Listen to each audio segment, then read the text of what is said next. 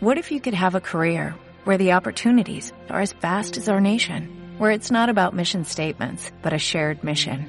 At U.S. Customs and Border Protection, we go beyond to protect more than borders, from ship to shore, air to ground, cities to local communities. CBP agents and officers are keeping people safe. Join U.S. Customs and Border Protection and go beyond for something far greater than yourself. Learn more at cbp.gov/careers.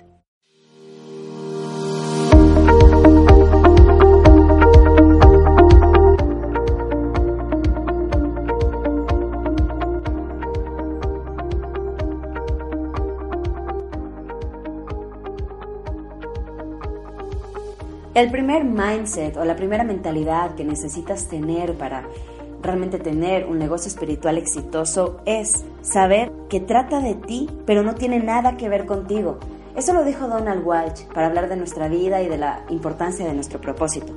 Nuestra vida trata de nosotros, pero no tiene nada que ver con nosotros. Es lo mismo con tu negocio trata de ti, pero créeme, no tiene nada que ver contigo, sino de todas esas vidas a las que vas a impactar, a las que vas a beneficiar, a las que vas a transformar.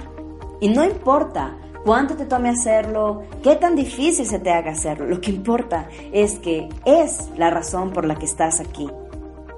No es solo tu negocio, cuando tú tomas la decisión de crearlo, de gestarlo, de expandirlo, en realidad estás tomando la decisión de sacar tu misión al mundo y entregar tus dones a todas aquellas personas que necesitan más de él.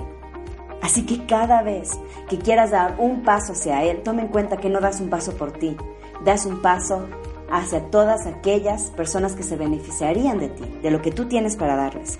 Y también cada vez que des un paso atrás hacia no cumplir tu misión, es una de las formas en que le quitas a esas personas el gran don que tú tienes para entregarles. Como dijo Mary Forleo, no entregar a tus dones al mundo es equivalente a robarles a todas aquellas personas que necesitan de ellos. Así que no estás solo, no eres el único, no trata solamente de ti. Y que eso sea la fuerza que te da para emprender este negocio espiritual que tanto deseas. La segunda mentalidad es matar a la vaca. De seguro has escuchado ese cuento del maestro que manda a matar a la vaca de su aprendiz, la única vaca que tenía esa familia para sobrevivir. Vivían del queso que les podía dar y vivían en casi extrema pobreza porque se conformaban y se aferraban a esa única posibilidad de sustentarse.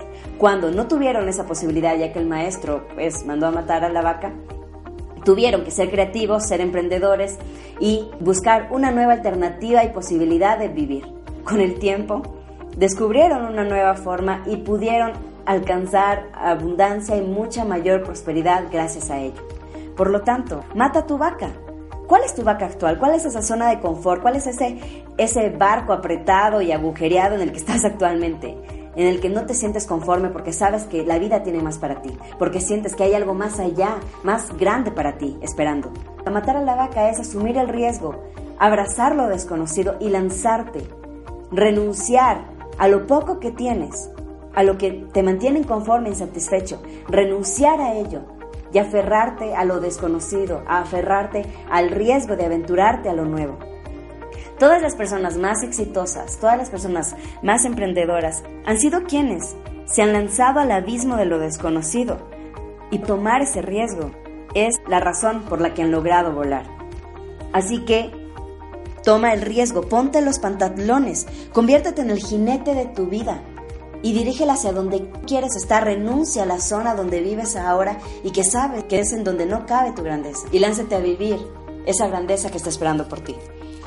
Y como tercera mentalidad, sé un corazón incansable para tu sueño. Sé para tu sueño lo que tu corazón es para ti. Entrégale latidos cada segundo, sin importar qué.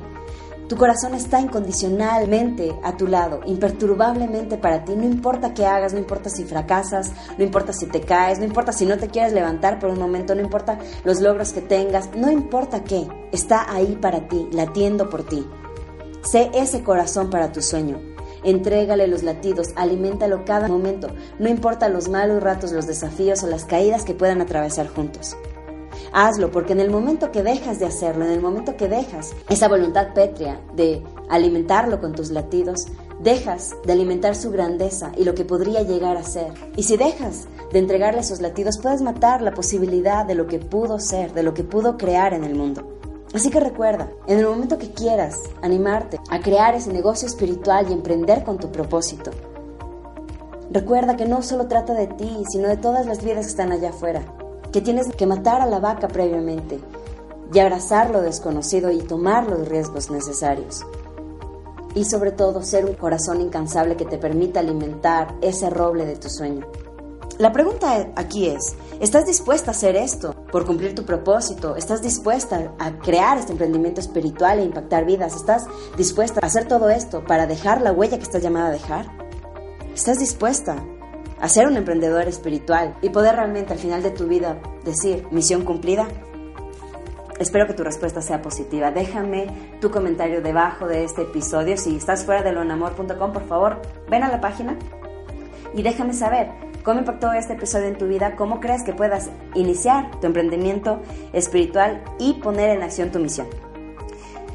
Si quieres saber los cuatro pasos para descubrir cuál es tu propósito de vida y cómo convertirlo en un emprendimiento online y ganar dinero por cambiar el mundo, puedes descargar mi guía gratuita de los cuatro pasos en www.loanamor.com barra diagonal guía.